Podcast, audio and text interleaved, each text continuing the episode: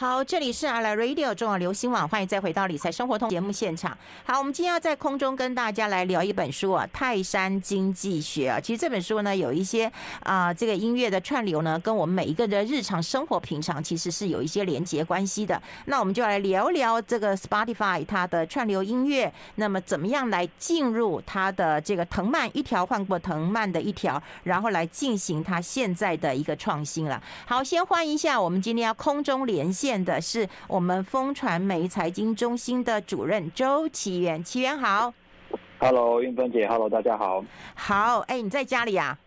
对啊，哦，好，那家里照顾小孩，为什么啊？他们还在，他们还在远距教学啊？对啊，啊啊，到六月六号，对对对，然后到下礼拜就恢复上课这样，好吧，这样子真的是爸妈都要有一个在家陪着，对不对？就大眼瞪小眼啊，然后上课就互相说不要吵啊，他们就吵我这样子啊。对啊，就类似这种感觉。所以现在你们啊，你们三个人就各分在三地吗？对啊，就三个房间啊，他们做完就自己去玩了这样子。哦，好，那就希望他们不会冲进来吵你啊。不会不会不会，我有跟他们说叫他们不要过来。对对对。哎，我们来聊一聊啊，这个你喜欢听音乐吗？对我，我小的时候就，因为现在很多听众朋友可能对于录音带已经没有印象，或者是完全不知道这种东西。那实际上，嗯，录音带带给我们的是一个呃主打跟非主打的概念。通常前三首都是一个比较主打的概念，然后所谓的 B 面呢，就是反面过来的那五首歌呢，通常是比较不作为主打的。就是我到现在我都还是有有类似这样子的音乐的感觉。所以其实我从小对于台湾的流行音乐是。嗯，蛮有蛮有研究的一个爱好，但我也知道说，大概两千年之后，因为烧录机的发明，然后加上一些 EDP 啊等等这种串流的这这个呃应用，开始透过网际网络大行其道，所以台湾再也没有出现在两千年后没有出现卖超过一百万张的 CD，大概都是在两千年前。所以你看到什么张惠妹啊、张学友，那都是在两千年前发生的事情。对，对。哎，所以你是一个有 Walkman 的小孩吗？我小的时候，我爸妈都不让我买。我后来是我忘了是亲戚给我还是什么，就是嗯，这个有我我我有那个录音带型的随身听，然后我后来也有一台那个 CD 随身听，然后那个那个 CD 随身听，我相信现在拿出来，小朋友一定都会吓一跳，就说这是包便当的吗？这是干嘛的？就是大家完全会会没有印象。可是其实你小时候如果有一台 Walkman，或者说是那种那种 CD。呃，我不知道玉芬姐还有没有印象，就是大概在一九九五年到两千年之间，Sony 有一个规格小一点的 CD 片，它叫 MD。对对。哦，那我我真的觉得，我那个我我那个时候觉得有 MD 的小孩才是真正有钱的小孩，因为 MD 超级贵。然后，然后我那个时候就是不要说 MD，我连 CD 随身听都没有。我大概到上大学才有自己的 CD 随身听嘛，所以，所以我对音乐的格式是很有印象的，像。除了音乐之外，像那个录影带嘛，录影带，我记得我很小很小的时候，嗯，以前还有大带跟小带两种规格，对对对。然后，然后后来是 VHS 胜出了，对。所以那当然那也是另外一段故事哦。就是我举这个格式这件这件事情，在音乐上从录音带，然后到 CD 哦，然后中间这个这个 Sony 的 MD 曾经是一个非常高级的规格这样，但是有了这个网际网络之后，就是音乐的产业。几乎被打趴在地上非常长的一段时间，这也是这本书的一个呃前半段在叙述的一个时代的背景。嗯，我听音乐竟然是从那个广播电台开始的耶，因为拜托你还有 Walkman，你还有一些啊、呃、这个随身听可以听啊。可是在我那个年代当中，如果你想要听音乐的话，那你就要背着老爸老妈，然后呢偷偷的转那个收音机，然后可以听晚上的音乐。哦，我我记得我小学一年级的时候是陈淑华的《梦醒时分 》嗯，对，所以我我印象中我我家人帮我把那个广播录成录音带的时候，A 面第一首歌就是最红的，当然就是陈淑华的《梦醒时分》，然后其他那个时候还有还有蛮多流行乐，但是在这边不一一列举。就是我觉得流行音乐在台湾它扮演一个蛮蛮重要的角色。你看像张惠妹前阵子演唱会为什么会？那么那么样的轰动，也是因为他在啊这个烧录跟串流技术摧毁这个流行音乐工业之前，我觉得台湾最重要的流行音乐巨星嘛，所以他在他在人们的这个庶民心中，其实是扮演一个很重要的角色。其实不要说张惠妹啊，就连前一阵子前两天非常红的那个王心凌就是这样子啊，就是大家对于流行音乐的红的甜的哦，大家都会很有印象。嗯，对，欸、你讲一下那个梗吧，哈。那个哪一个？哪一个梗？哦？阿我知道我知道我知道，我大陆朋友前两天就在微信上面讲啊，嗯，他就说他就说他这个他大家可能有听过，就说哦，他高三的时候王心凌很甜，然后呢，但是我大 我大陆朋友就接着往下创作，他就说他高三的时候呢，王心凌很甜，但是是人工的甜，然后他现在已经老了，二十年后他老了哦，他三高了，嗯，那王心凌还是很甜，但是。他说：“但是像阿斯巴甜，所以所以我就说，哎，这个比喻非常的有趣哦。当然，当然，他的不是不是在在尺度上也许不是那么友善，但是我觉得他很很鲜明的反映出，就是为什么王心凌再一次的造成了大家呃讨论这样的话题。那凭借当然就是他的音乐创作跟他的这个跳舞能力嘛。所以，嗯，我觉得流行音乐对于人们来说，永远是。”感兴趣的，然后永远是想要讨论，然后而且他他在你的一个生命历程里面，他扮演很重要的角色。比如说我我我我对我现在现在所谓流行年轻人流行的这些音乐完全不懂，我可能我印象中流行音乐还是我三十岁以前的那个才叫流行音乐，所以他在你的生命历程里面。每一个年纪，你听过什么歌，你大概都会记得。比如说，我我就会记得说，我以前跟我女朋友去听歌的，去听演唱会的时候，都是听到一些谁的啊，然后然后我们坐在哪里啊，我们都会很有很有印象的这种感觉。嗯，我觉得呃，音乐其实是我们生活当中啊不可或缺的一个元素啊。我觉得它也是一个很好的陪伴。是，对，所以呢，哎、欸，嗯，你说，而且而且，我觉得就像就像玉芬姐讲的，这个听觉这件事情是很。嗯，很 personal 的，所以你会唱一个歌，如果如果别人也说这首歌很好听的时候，你就会觉得这个人很有品味，这是一种，这是一种自我肯定的一个过程。啊、嗯，对。那音乐你都听什么样的音乐呢？西洋音乐、流行音乐？对，流行音乐，像前两天的那个欧冠足球的联盟决赛啊，嗯、我我我蛮喜欢一个现在的西洋音乐的女歌手，叫她，然后。他他的他的歌曲有一首歌很有名嘛，就是 Señorita 就是小姐嘛，然后现在我觉得西洋音乐确实是很多，但是我我其实我自己本身我还蛮常用 Spotify，不过我没有付费，我是用免费的版本，所以我经常会听到广告，所以这也是为什么我在看到这本书的时候会留意到它的原因。嗯。哎、欸，我觉得哈，我们待会会聊一聊这个演变的一个过程啊。就像早年说实在的，我们追剧可能都会追一些嗯不用付费的，对不对？可你要看很多很多的广告，然后你要忍受它的画质可能不是很好。可有一天你会觉得说啊，我愿意付一点钱，这钱是我我负担得起的。然后呢，我不要看广告，我要画质好一点。对对，我觉得这是一个过程，新的尝试。嗯。对，就像我们应该是去年的时候吧，我们有聊过 Netflix 的的成长的过程嘛。那 Netflix 这发展这么这么些年下来，其实它都是秉持着一个无广告的模式，它跟大家走的路线是相反的。它希望给比较高画质，然后比较优质连续的体验，所以它的这个选选单里面是都是没有广告的。但是就在它这过去这一年碰到了天花板之后，它也开始。思考就是是不是应该要推出一个呃相对也许便宜一些，但是是有广告的一个商业模式。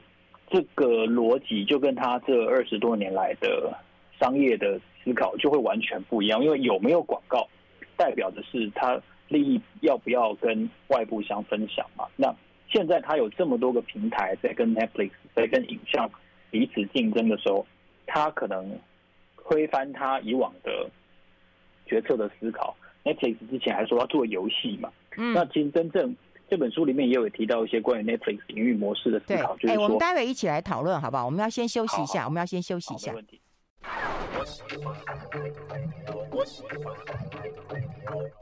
好，我们持续跟周启源来聊一聊这本书啊，《泰山呃经济学》了哈。刚刚有聊到了，就是我们都呃聊到从盗版的开始，那怎么样的打败呃这个盗版呢、啊、？Spotify 也是这样的一家公司吗？对，Spotify 其实大家在它成立初期的时候，我觉得这个商业模式，我我当时认为是行不通的，就是说为什么唱片公司要允许让大家去你那边听音乐，然后再由你分润给我们呢？嗯，那我们要怎么界定说你给我们的这些分润的点播的次数是真的呢？嗯，这件事情其实我相信很多的呃歌手，包括像泰勒斯之前也是很怀疑这件事情。嗯，那。我刚才有有跟费勇讲过，就是我刚才说的那位歌手，就是他在欧冠决赛的时候表演，他的名字叫卡米拉卡贝罗，他是我最近非常喜欢的一个呃女歌手。那她最有名的歌就是《Señorita》嘛，哦，那她是前两天的这个欧冠的决赛，她就有表演的主曲，像是《Bam Bam》嘛，《Señorita》等等等的这些歌。她的那个欧冠决赛，我刚才已经把链接贴给费勇，那可以贴在贴在粉丝团，他是。那是非常大的一场比赛，就是利物浦零比一输给那个皇马的那一场。嗯，那我回头来说 Spotify 的话，其实以前旧的音乐的模式跟媒体其实碰到的问题是一模一样的，就是在数位的环境底下，到底那个消费者怎么看待你的产品，怎么使用，使用强度到多少？举一个例子，呃。像卡米拉卡贝罗，他是有好几个白金唱片的的拥有者，他是一个名歌手。可是他的 CD 我买回家之后，一张专辑，比如说十首歌、十一首歌，我最喜欢哪一首？这个如果在数位环境下，在 Spotify 那就很明显可以听得出来，因为它点播次数最多，而且他听的时候他都会从头听到尾。可是，在 CD 这种实体的产品，或者说是一份报纸、一本杂志的情况下，我从书店、我从唱片行买回去，这个关系就断了。唱片公司完全不知道，歌手也不知道这张专辑到底做的怎么样。没错，它卖的很好，可是可能买回去之后就被当成一个摆饰，你知道吗？就像。就像我们以前去星巴克，我们就一定要拿出一份哦，这个《经济学人》来表示自己很有品味一样。那那可是我我根本不看《经济学人》，我只是买来装逼的。那我就会有一种装饰品的用意，而不是一个知识商品的用意。嗯，所以报纸是如此，杂志是如此，唱片也是如此。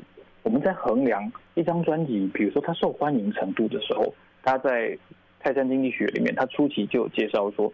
我是应该要把这个有一首超夯单曲的的这个艺人拉到比较前面，还是整张大概有有四首歌用户都从头听到尾，但是他点播次数没有那么多的艺人，他应该拉到比较前面。可是如果我们用统计学的观点来分析，或者说用经济学效用的这个理念来分析的话，嗯，我也觉得应该不是那个一首歌超夯，他可能是一千万次点播。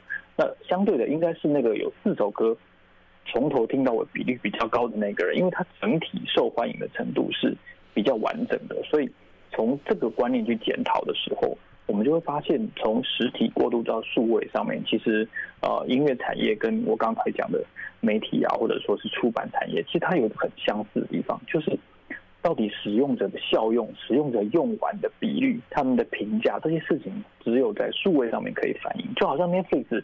这个剧如果一直被快转的话，它不可能拍第二季，因为它的成本先不讨论，看起来消费者对它是不感兴趣的。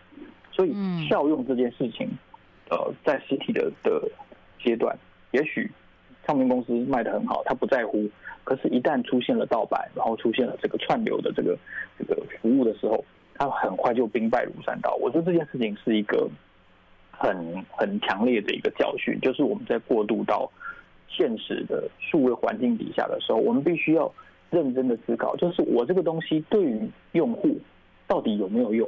那真正给高评价的人是不是我原来设想的那一群人？这件事情非常的重要。但他也透过 Spotify 这样子的一个应用环境。得到了验证。那 Spotify 其实我刚才看了一下它的财报，它有有点意思的是，其实它到现在为止哦，它不是赚钱的一家公司。为什么呢？因为它大概有百分之七十几的的这个营收的金，相当于百分之七十几的营收的金额，它必须要分润，化成分润给唱片公司，然后给泰勒斯，给卡米拉卡贝罗，因为他们把他们的音乐给你使用嘛，让用户听到。所以像我这样子的免费版的用户，或者说是付费版的用户，他们所订阅制的金钱，它就会相对的去分润给那些唱片公司，这是呀这家公司一个比较大的特点。哎、欸，可是他的人很多啊，他是几亿人在用啊，两亿多人在用啊。对，他现在到目前为止，其实他有大概两亿多的用户，其中一点八二亿是付费版。嗯，那这是一个蛮有趣的，就是说它的付费版的用户其实总数也稍逊于 Netflix，而那个 Netflix 也是两亿多的用户。那现在 Spotify 其实有好几个付费的那个 Premium，就是在这个付费版用户的方案，我稍微看了一下，呃。免费版当然是这个是不用讲好了，还有一个就是说个人用户的话，每个月订阅是一百四十九，然后它它就是无广告的。那还有一个就是说，它像有点像是情侣或者是同居夫妻方案的，就是这个这个地址下面可以有两个 premium 账户，然后他们彼此之间是可以独立使用的。然后两个月呃一个月的两个账户的费用是一九八。那如果是家庭账号的话呢，是六个账号，然后呢它可以封它可以。封锁那些呃成人的音乐，不让小孩子的用户听到，所以六个账户的 family 账号是二六八一个月，然后还有学生账号一个月是七十五，所以它付费的版方案有四种版本可以选择。嗯，对。那你为什么抵死不从呢？我就觉得，嗯，我想测试一下它的演算法，然后准不准，准不准这件事情，我觉得，然后我想看看他都在都在。选择一些什么样的歌给我，然后我大概经过了，其实我大概也是最近这一年多才开始用 Spotify，那我就发现它的这个演算法的规则已经慢慢被我感这个感受出来了，就是说我会又有一些歌我是本来就很喜欢的，或者说我会主动去搜寻来听，可是很有趣的就是在免费版的账号里面，我去搜寻一首歌，比如说啊蔡琴的《恰似你的温柔》好了，那他。搜寻他让你搜寻到，可是他在那个歌单里面，他按下 play 键之后，他不会立刻播出那首歌，那首歌可能隐藏在第二或第三首。那在免费版的规则底下，你每一个小时只能按快转六次，也就是十分钟一次。所以你如果这六次的这个 option 全部都用完的时候呢，你就会要等待他的顺，他让你他接受他的顺序。哦，所以你还是得前面先忍受一下他的置入，或者是忍受一下你你你其实没那么想听的。呃，没错没错，他就是你如果这个快转键你只能用六次嘛，那你如果一下就全部用完的话，那你就要接受他的品味，哦、就是这样。哦，这样你还愿意忍受啊？这很奇怪哦。我们先休息一下，进一下广告，待会跟大家来分享更多。I like 好，欢迎回来《理财生活通》，我是夏韵芬呢。那我们今天线上连线的来宾呢，是我们风传媒财经中心的主任周启。我们每个月都会在空中跟大家来导读一本书啊。那么今天跟大家导读这本《泰山经济学》，那么跟音乐的串流有很大的关联。我们谈到的是 Spotify 的一个啊、呃，它成立的过程，它怎么样打击盗版，那它重生的一个过程了哈。那刚刚有我们有呃提到了哈，其他的创立啊。我也觉得蛮好玩的，就是他怎么会突发奇想，然后我就要来这边弄一个串流音乐，然后呢，呃，你们来这边听免钱的，然后我再去跟呃上手来收。我觉得那个创办人也蛮有趣的。对，嗯，当当盗版横行的时候，嗯，大家开始思考说，流行音乐的这个整个产业环境到底出了一个什么样的问题？为什么让盗版这么肆无忌惮的猖獗？嗯，那当时其中一个经济学家就是这个作者哦。嗯 Will Page 他提到的是说，唱片公司有点恼羞成怒，他想要用一个警告的方法，所以他就去告用户。然后我不知道大家可能现在听的人有没有印象，就是大概在二十年前的时候，以前有一个应该是流行音乐协会吧，就是关于版权的协会，叫做 IFPI。IFPI 当时应该是有到成功大学里面去搜寻、搜索一些。使用非法的音乐下载软体的用户，那造成了一个非常巨大的一个这个争议的事件。其实这样类似的事件，这不是只有在台湾哦，其实在美国也曾经发生过，就是唱片公司去用那用诉讼的手段去控告那些下载盗版音乐的人。那可是盗版音乐其实当音乐被盗版的时候，它有一个很大特色，就是说它变得可流通，然后而且能够很清晰的去显现。就是这一首歌到底受欢迎或不或不受欢迎，这个这个，而且易于分享这件事情是是简便的哦，简便的这件事情是是以往在透过不管是录音带或者是是这个 MD 等等的器材，它做不到的，因为在网际网络的环境底下，储存变得非常容易，它不再只是一个 CD 盒子和一个录音带盒子这么简单。那它在经济学上的定义也慢慢的被打破了。那那个时候，Spotify 的的创办人的一个理念就是说，如果易于分享，如果易于统计，如果易于使用跟流通下载的时候，那会不会这样子的一个平台，它可以取代某种程度上盗版的意义？嗯，盗版就是便宜嘛，嗯，简单，嗯，方便。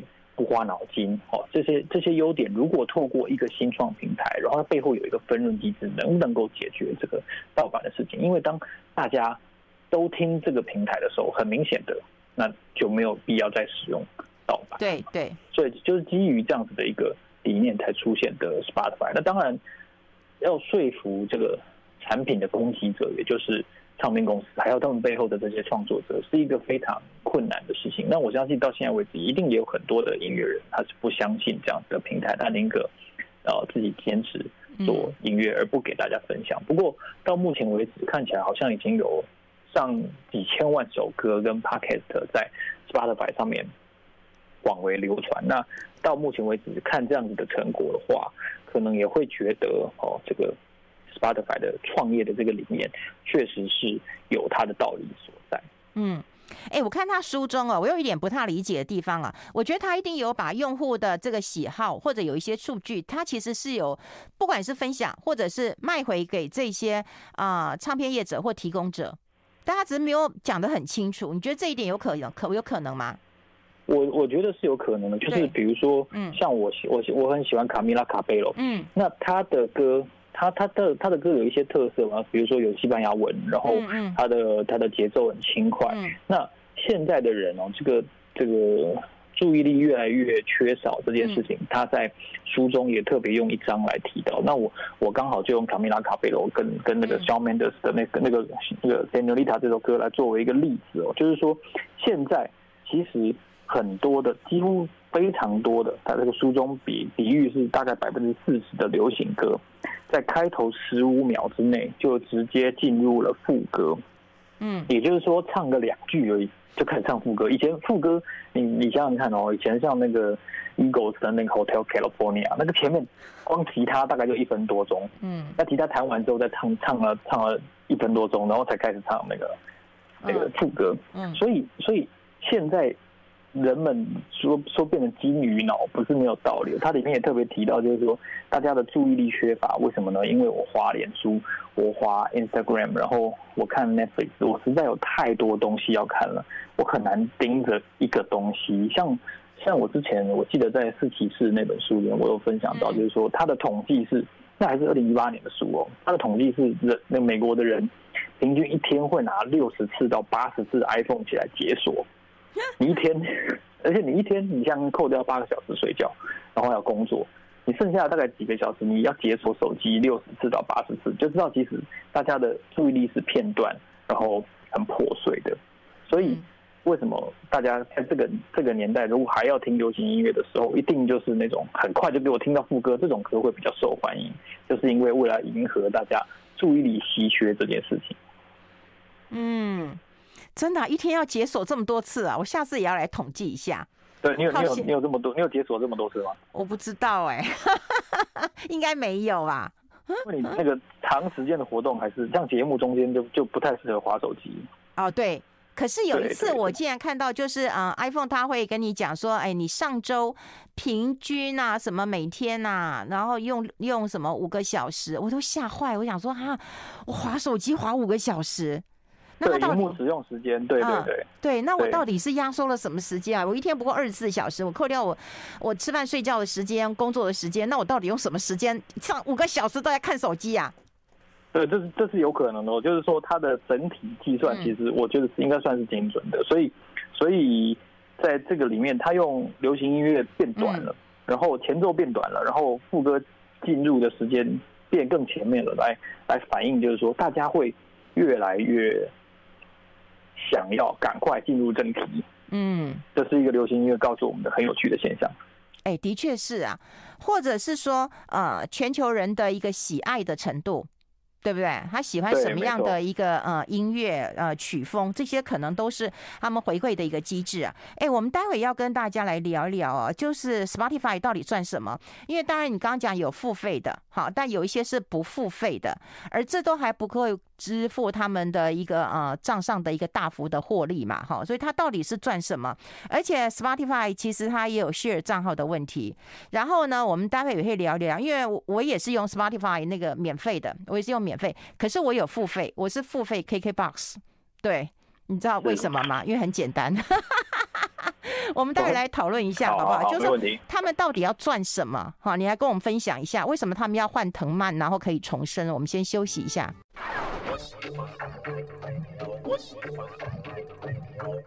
好，我们持续跟我们周启源来聊一聊，就是啊，Spotify 到底赚什么哈？因为还是持续一样，它有跟 Netflix 一样，它有那个呃，就 share 账号的问的问题啊哈，就大家都可以 share 账号。我的 KK Bus 也是我跟我儿子 share 账号，就是两个人可以用一个账号啊。那你说这样 share 账号，它可以赚钱吗？我觉得这个模式确实是比较挑战，嗯、所以你看到。这个它损益表上面，二零一八年到现在四个年度，其实它都是亏钱的。我想这跟呃唱片公司的坚定的立场抽成，应该是有相当大的关系。那它的模式其实就是说，哎，泰勒斯今天他的歌哦，Shake It Off，好，被点了一次哦，算一次钱；点了一百万次就算一百万次钱。嗯，那在这个情况下，其实歌越红，人越红。当然，这个创作者或者说他身这个这个代表他的这个公司，他的谈判筹码就越强硬嘛。嗯，那其实我相信头部流量代表的这些歌，它一定是哦，这个吸纳了大部分的 Spotify 的营收后面的这个分润的。那它有百分之七八十的串流的数量，其实是来自好几家。三家唱片公司就是那个 Universal Music，哦，华纳音乐，然后还有 Sony，这三家其实掌握了全世界大概超过一半的流行音乐的版权。然后在这个情况下，歌很红，人很红，没错，他在你这边播放的数量也很多，这是这个招牌。可是你要平台要付给唱片公司的数量，当然就越多啊，因为一百万次你就要付一百万次相对的钱，七百万次你就要付七百万次相对的钱，它一定是这样子慢慢这样子增加上去的，所以。使用者多，营收增加没有错，可是点播量背后其实也是成本等比例的增加。我觉得这个是它跟 Netflix 一个很大的不一样，因为 Netflix 可能是呃在地的制作公司跟他协议好了之后，他付给对方一次的成本，然后就等于是有点类似买断了，他不用跟着播放数量，比如说华灯初上。播一百万次跟播一千万次，我不可能额外再再多付一些情况。这跟这个谈这个音乐公司谈判筹码的这个强硬，其实我相信是两回事哦。所以，所以这是不是也是说，Spotify 其实你去看它 IPO 到现在，其实它的跌幅已经比标普呃比纳斯达克还要还要多的一个原因，就是我相信会有一些投资人在怀疑这个模式到底有没有可能。根本没办法赚钱，嗯，因为点播越多，你付给人家音乐公司的钱一定是越多，这是这是这个模式这个最核心的一个概念啊。那所以平台很可怜哎、欸，平台就只能收一点平台费用哎、欸。对，他消灭了全世界的盗版，他做了一件很有功德的事情，他也他也说服了好几亿的用户。嗯，可是这这也是我的一个怀疑，就是说会不会其实这个模式是没有办法获利的？嗯，你去看，你去看它的股价，我觉得这个股价跌成这样，代表了一定程度投资人的怀疑，就是它到底是不是 profitable？对，它很有理念，然后它很创新的。瑞典是一个很非常鼓励创新的国家，然后，然后你看，像是瑞典，大家可能不知道，瑞典的节能减碳的程度是非常高的。为什么呢？瑞典瑞典现在一公吨的碳税要一百三十七美元，是全世界最高的。那，那。在这个情况下，就瑞典很鼓励创新，所以 Spotify 就出现在瑞典。大家可能也不知道，Candy Crush 这个很有名的嗯手机游戏，它的母公司也是也是来自于瑞典。哦，那没错，它很鼓励创新，可是到目前为止，它好像还没有办法证明说这个生意模式是是在商言商，是一个赚钱的模式。所以我想，他接下来可能要要做更多的突破。那他他在做这个这个。独家的这种 podcast 或者说有声书哦，都是他在声音经济里面这个很努力尝试的一块。但到目前为止，只能说效果不明显。我想这也是 Spotify 未来很大的一个挑战。嗯，因为我们现在啊、呃，像我，你看你也有做 podcast，我也有做嘛。我们现在看到还是 Apple 的用户最多。其实我也有上 Spotify，你的有上吗？有，我也有上。对，就是我也是因为有上他那边，然后我就当他的。可是他那边的规模，我觉得还是小的。对，没错，Podcast 这件事情在台湾看、嗯、到目前为止看起来，呃，Apple Podcast 的的用户还是占绝大多数。对、嗯、我这我的我的节目是绝大多数都来自于 Apple，这是真的。对我也是，而且我觉得很好玩啊。以前我们戴上耳机，可能就会想说听音乐为主啊。不过现在说实在的，有时候你真的也会去听听看别人的节目，有些也真的还蛮有趣的。对，我我就我觉得声音经济是一个、嗯、是一个书中也有提到嘛，其实它并不是一个、嗯、呃完全排他性的一个活动。比如说我在听音乐，我在听音乐，或者是我在听韵芬姐节目的时候，我还是可以做菜啊，对，我可以收衣服、晒衣服啊。但是我在用眼睛看的时候，看书、看手机哦、呃、回信的时候，我就没有办法做其他的事情。嗯，那这可能是这个这个视觉经济终究还是比听觉经济赚钱，这也是 Netflix 可能为什么比比 Spotify 赚钱一个很重要的原因，因为它很强烈的排他。我在看、哦、我在看亚马逊的电子书哦，我在看那我在看华灯初上，我怎么可能晒衣服？哦，没有办法做，所以这个排他性的高低，我觉得也是某种程度上获利程度的高低。哎，可是这样看起来的话，未来声音的一个产业，我觉得会比较宽跟广。哎，呃，对，因为它可以搭配，嗯、比如说我可以一边听音乐，嗯、一边一边看书哦，一边一边喂小孩等等的，它没有一个一个排他性，不如不如视觉来的强烈。我而且声音声音经济在。台湾我觉得还是蛮有发展性，因为它相对还是很早期，不管有声书，不管 Podcast 都还是很早期的阶段。哦，哎，你知道以前像我追剧的时候啊，追追追，如果像是追那种陆剧或者是华剧啊，可能有时候，比方说我就是听的，我用听的我也可以啊。可是如果是韩剧，我就没有办法了。为什么？为什么不可以？韩韩剧我听不懂啊。哦。就是光听不看呐、啊。哦，oh, 那陆剧或者是华剧你是可以的，你只要有声音，其实你大概就觉得，哎、欸，你的剧情其实是可以想象的。是哦，对，声音这是真的是我觉得是一个未来的一个产业。哎、欸，我们待会下一段要聊这个啦，因为我觉得他书最后一段哈，其实最后一个章节我觉得蛮有趣的。他当然点了一个小点，就是说大家会认为哈，就是到底投资这种创意，比方说平台是一种创意啊哈，会赚的比较多呢，还是你去投资房地产？更容易，我想我问一下我们的听众朋友，你会觉得说，哎，投资创意赚得多吗？还是房地产赚得多？你也可以在粉丝团上面留言，然后待会我们听听这本书怎么说，老周怎么说。哈，我们先休息一下，进一下广告，待会继续再聊。I like 好，我们持续跟我们风传媒财经中心的主任呢、啊，周启源老周来聊一聊了哈。因为最近美国的股市，我觉得蛮诡异的哈，就是哦，这个反弹一下又大跌了哈，这走势真的很诡异啊。刚好他这本书最后一章，其实他有探讨到说，哎，这个如果说这个投资创意啊，投资这种平台呀、啊，跟投资房地产哪个会赚的比较多？我觉得蛮有趣的，你的看法呢？我。以前觉得可能创新平台比较比较有利，嗯、但是这两年创新平台有一些垮了，或者是有一些虚有其表的这个牛皮吹破了，让我开始反思。就像前两前两天，就就我我先不说我自己的意见到底准不准。前两天那个桥水基金的那个 Ray Dalio，他不是说现金乐色，股票也很乐色，但是他觉得房地产反而比较有有搞头，就是。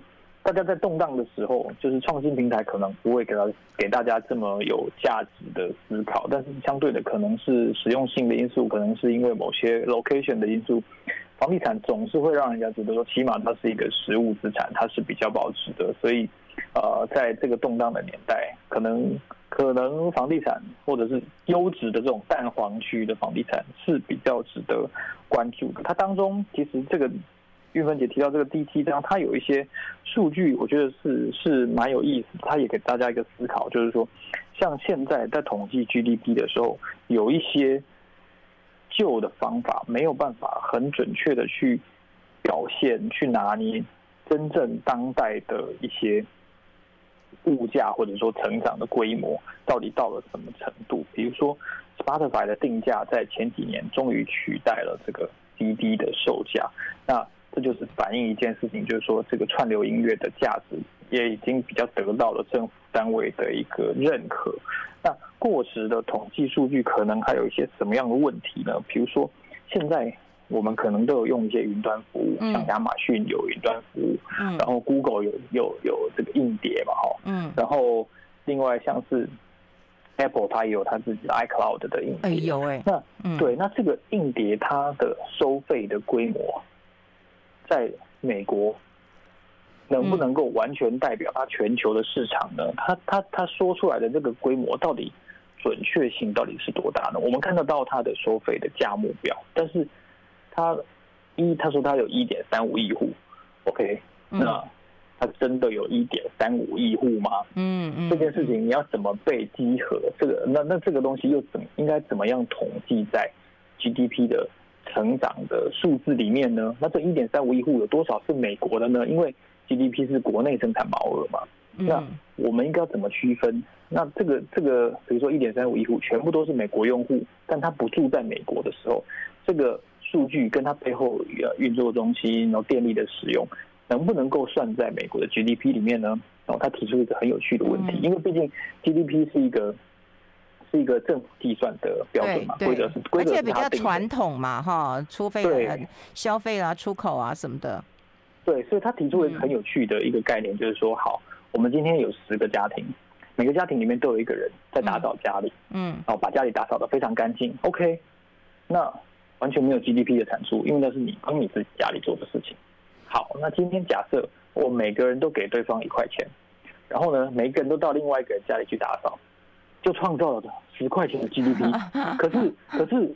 每一个人的家里变干净，然后有一个人把它完成，这件事情完全没改变。对对。那那那这这真的有改变人类的生活吗？在在后面这种情况是有的，可是，在前面那种情况，照顾自己家那就没有。对对对。这个对，那这个 GDP 这样子真的准吗？那放在数位数位经济的这个时代，它其实也也反映了同样的一个一个症结。好，比如说华灯初上为台湾创造非常。可观的这个文化的产值，那这个文化的产值可以怎么透过统计反映在台湾的 GDP 呢？这样看起来好像不是很清晰。对，但但我们都隐约觉得应该是比账面上的这种授权费用更高吧？那我们要怎么去清楚的反映它？好像政府单位对于这种数位边界创造的一些价值，好像还不是。很清楚的界定出新的规则，这就好像我们来买一本实体书回去，其实出版社不知道我们到底有没有看，这是有一点类似的道理。嗯嗯，对，这也是数位时代下面，我相信政府也好，或者是民间也好，他都要回头反思，这个我我我算的方法到底能不能够反映我做了多少的努力。不过你刚刚提的数位经济啊，就是大家最容易带动跟联想，大概就是旅游。比方说拍了《华灯初上》，很多人想要去那个什么条通，可是又对对对，对拍拍个照，或者以前去吃个饭，对，或者是说你说韩剧拍了那么多，也有很多人会要去那个韩国地方旅游，大概就只有想到旅游而已啊。对，其实文化啦，其实像现在大家还是不能出国嘛。我听说现在就是上 YouTube 去看那个什么那种 HD 的那个风景。四 K 的那个风景纪录片，比如说去北海道的海边的四 K 风景纪录片，或者说去什么去极光的地方看那个，但但我觉得那个真的是嗯好，我觉得看完是没什么感觉了，可能可能没办法，不能出国，就只能拿这样子的方法来替代吧，也许。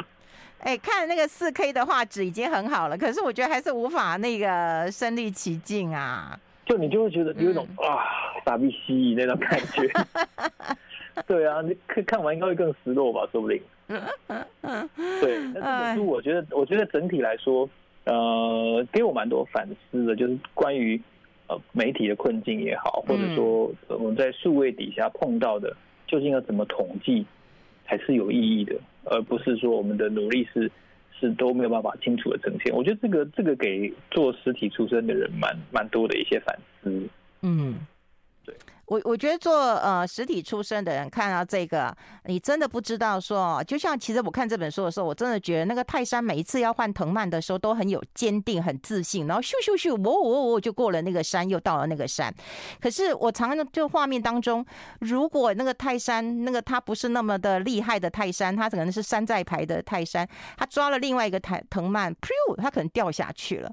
所以你说他真的重生了吗？其实。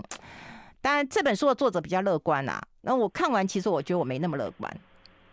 其实我也没那么乐观啊。说真的，真的。对，我觉得某种程度上，因为台湾终究还是一个小语种的市场，繁体中文嘛，它是一个小语种的市场。那那不可忽略的是，泰山经济学讲述的是一个，它预设就是一个英语的环境。那英语环境，你不要说欧美啦，就连就连中南美洲也是啊，就连非洲跟跟比如东这个大。整个南亚大陆，它也一定程度上也可以通行英文啊，乃至于非洲也是如此啊。所以，所以它的叙述的环境真的跟台湾可以共用吗？嗯、我倒也不觉得真的是如此啊。嗯，嗯对，还是有比较多的困难在我们这、嗯、我们这边。嗯。不过我觉得值得一看呐，值得一看呐，因为我觉得不管你是有听串流音乐的人，或者你从过去就是从黑胶到 CD，对不对？到 MD，然后到现在啊，呃，这个串流音乐了，然后你都可以从电脑上当了，那你就可以知道一下这样的一个转变的一个历程啊。好，这个非常谢谢啊，起源。哎，你是你也是因为这本书，还是因为 Spotify？你是因为泰山这个经济学，还是因为看到 Spotify 的故事，你才想挑这一本书？哦，我我是想要了解一下 Spotify 到底怎么可以演、哦、演述一个经济学，看起来是真的有一些经济学的概念在里面。哦，我是哦，我是先看到泰山经济学，然后我想说以前我们有聊过那个摇滚。经济学，对对对，我就讲它串联起来。我说，哎，那这样一系列来探讨也蛮不错的。好，非常谢谢我们风传媒财经中心的主任周启源跟大家做这么清楚的一个啊、呃、分享啦。我也希望下个月我们可以到现场了。对啊，对啊。好，那你可以开门打小孩了。不用不用不用，他们都还蛮乖的。真的吗？哎，他们真的都没有进来吵哎。对啊，很乖。还是还是他觉得说你现在在忙，然后不用吵他们，他们也蛮高兴的。我们都有吧，就是相看两厌的程度了。好，谢谢启源，谢谢谢谢，拜拜。I like